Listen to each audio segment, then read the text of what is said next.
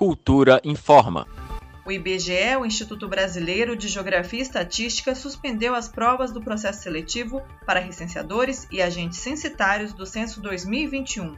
Segundo o órgão, as provas não serão mais realizadas nas datas programadas para 18 e 25 de abril, em função do corte de 96% dos recursos previstos no Orçamento Geral da União para a realização do censo demográfico.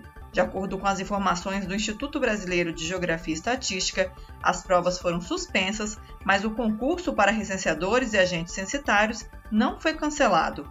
O IBGE, junto com a empresa responsável pelo processo seletivo, devem avaliar o um novo planejamento para a aplicação das provas, de acordo com o posicionamento do Ministério da Economia sobre os recursos para realizar o censo 2021. Greta Noira, para a Cultura FM. Cultura FM 100,9.